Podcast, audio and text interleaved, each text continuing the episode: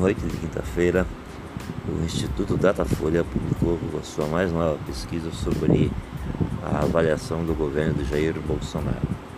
É, o presidente tem avaliação de ruim e péssimo de 44%, regular 23% e ótimo e bom 32%.